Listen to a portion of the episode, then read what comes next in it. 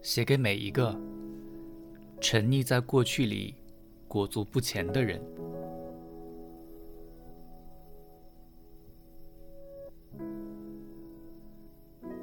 从现在开始，相信爱情。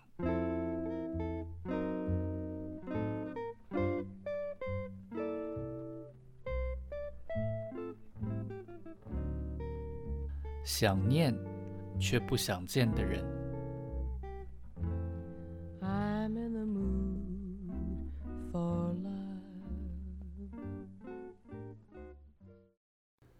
开始练习一个人过节。比起一个人过节，其实你更害怕的是别人问你节日打算怎么过。打算。什么打算？每当这种时候，你就会后悔自己为何没有事先就想好答案。你早就该料到，总会有人问起。尤其是脸书上，一过完圣诞节，新年活动预告就马不停蹄的一波波来袭，接着又是情人节，每看一回，都只是一再扩大了你是如何寂寞而已。也就像是新年，是象征新的开始的意义。但你怎么样都觉得自己像是被全世界遗弃一样。每一年，你都会觉得会有人陪你过下一个节，所以你从来就没有什么打算。因为你的所有打算都是另一个他的打算。但节日却像是对号列车。一般过了，又接着一般，只有他还误点，而你却还等在原地。因此，每当有人问起怎么庆祝节日，就像是挑起你的孤单神经似的。你原本觉得自己藏得很好，已经有了寂寞抗体，但没想到，只要一句话，就让你无所遁形。这些话语就像是一盏聚光灯，照亮了你隐藏在阴暗处的哀伤。你以为他们早就消失，但没想到，其实一直都在。你才发现，你的坚强就像是积木，看似牢靠，可一碰就垮。外面的声音越是热闹，灯光越是耀眼。就让你的孤单越加喧哗。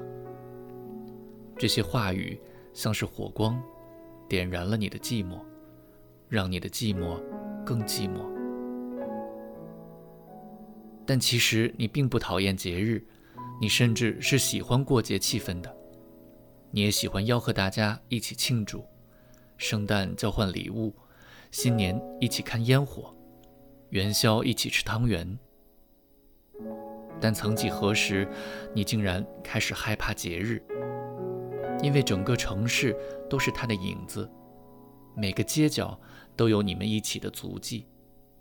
只要一踏出门，他就无处不在。尤其遇到节日，更是铺天盖地而来。此时你才发现，原来自他离开后，你的时间就此静止。不管他走得多远，背影始终都停留在你身上。你的心自始至终都还停留在他转身的那个时候。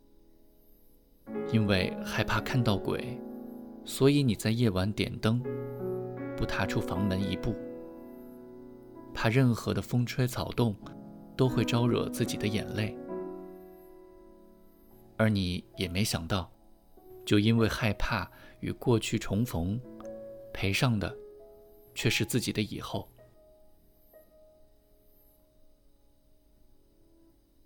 你背对着跨年释放的烟火，只看到地上自己拉长的影子，耳朵轰隆声响，你眼睛只看得到黑，却错过了缤纷的火花。好长一段时间，你都忘了新年其实与他无关。你的新年是你的，而你的快乐也是你的。两个人过节很幸福，一群人过节很开心，但是一个人过节也很好。过节并没有非要怎样不可，是自己偏执的想要抓住什么。所谓的过节，应该是在自己的心里，而不是别人的手里。而节日也没有错，就像是他的离开，亏欠早已随着节庆的更迭消失，但只有你还放在心上。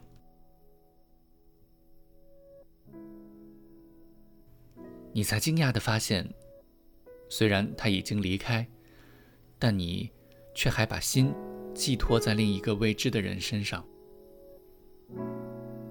你从来都是在依附着某个谁生活，经历过这些后，最后你才有了新的体悟。或许别人会让你伤心，可是自己却不能让自己不快乐，因为到头来，你的不快乐。并没有谁会在意，只有对不起自己而已。而他人无法对你的伤心负责。于是，新的一年即将到来，你学着练习，可以坦然地面对任何节日。学习一个人过节，并不是意味着你的独身宣言，只是表示从此自己的心情并不需要再仰赖他人或节日。然后活得比以前更好。从今天起，你要开始把快乐过得像自己的，而不是依循他的。